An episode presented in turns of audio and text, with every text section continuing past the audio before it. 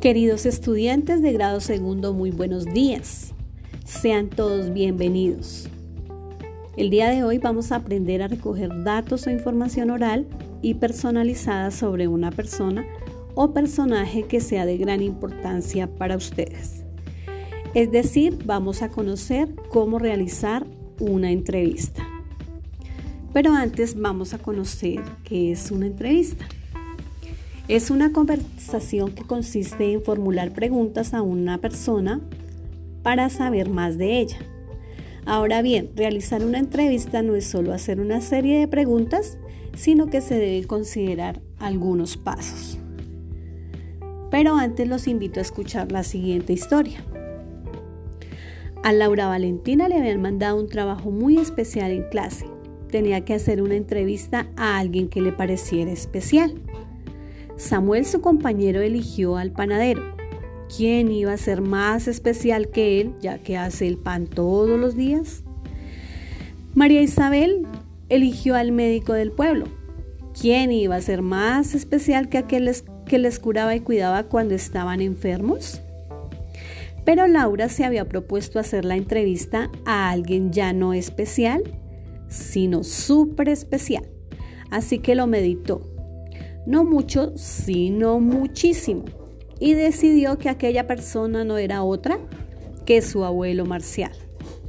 Lo preparó todo, su equipo de grabación, su identificación, colocó la cámara en el PC, cogió el micrófono y se sentó junto a su abuelo y comenzó. Soy Laura Valentina Moreno y hoy voy a compartir mi tiempo con una persona especial se llama Marcial y tiene muchas cosas que contarnos. A ver, ¿cuántos años tiene? Le preguntó Laura a su abuelo. ¿Por qué? ¿Acaso ese dato es importante? Es de suma importancia, exclamó Laura acercándole un poquito más el micrófono. En ese caso lo diré. 68, los que cumplí en mayo. Por tanto, usted ya está jubilado, dijo Laura. Por fin, claro que sí. Ya no madrugo por obligación, ni me acuesto temprano si no quiero. ¿Qué ha hecho usted en la vida? le preguntó Laura mientras sonreía a la cámara. Bueno, he sido muchas cosas. De niño creo que fui un niño normal, de esos que jugaba a la pelota y hacía puntería con las latas. De Zagal ya trabajaba yo. ¿Qué es Zagal? le interrumpió su nieta Laura. Pues cuando no eres mozo, pero tampoco eres niño. ¿Qué es mozo? Pues mozo es aquel que está en edad de enamoramiento. Esas edades no existen hoy en día. Por eso no las entiendo. ¿Qué edades existen ahora?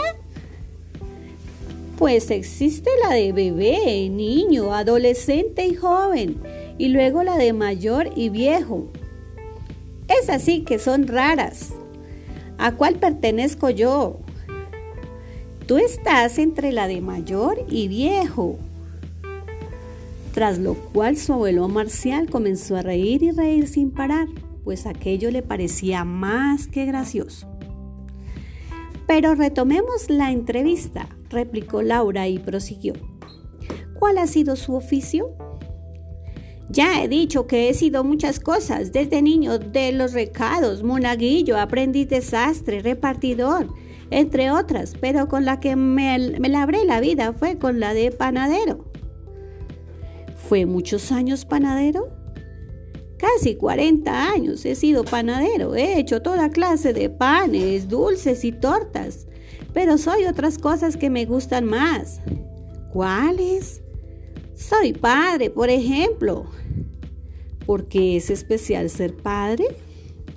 Porque uno es padre toda la vida. Entonces, también eres abuelo. Esa es la mejor. ¿Por qué? Porque también es para toda la vida. Se reía Laura. Y así, señores, terminamos esta entrevista. Ya conocemos un poquito mejor a Marcial y sabemos por qué es especial para mí. Es mi abuelo. Nada más decir esto, Laura guardó la entrevista para enseñarla en clase. Y se fue con su abuelo a pasear por el parque y a escuchar aquellas hermosas historias que le gustaba contar. Y colorín colorado, esta entrevista ha terminado. Ahora sí vamos a preparar nuestra entrevista. ¿Qué debemos tener en cuenta para nuestra entrevista? Primero, debemos escoger la persona a la que vamos a entrevistar. Preparar nuestra entrevista y preparar nuestras preguntas. Recuerden que una entrevista es una conversación entre el entrevistador, que serías tú en este caso, y que se mantiene con la otra persona que es tu entrevistado para conocer su opinión o la información que tienes sobre algún asunto. Bueno, vamos a, a plantear tu entrevista. Vamos a organizar un cuestionario y escribir las preguntas.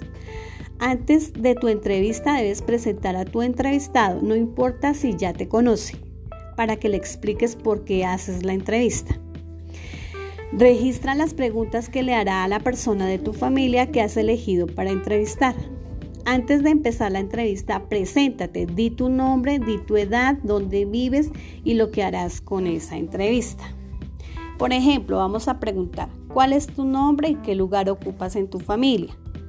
Eh, pregunta número dos, ¿dónde naciste y dónde vives actualmente? Pregunta número 3. ¿A qué te dedicas y qué es lo que más te gusta de tu trabajo?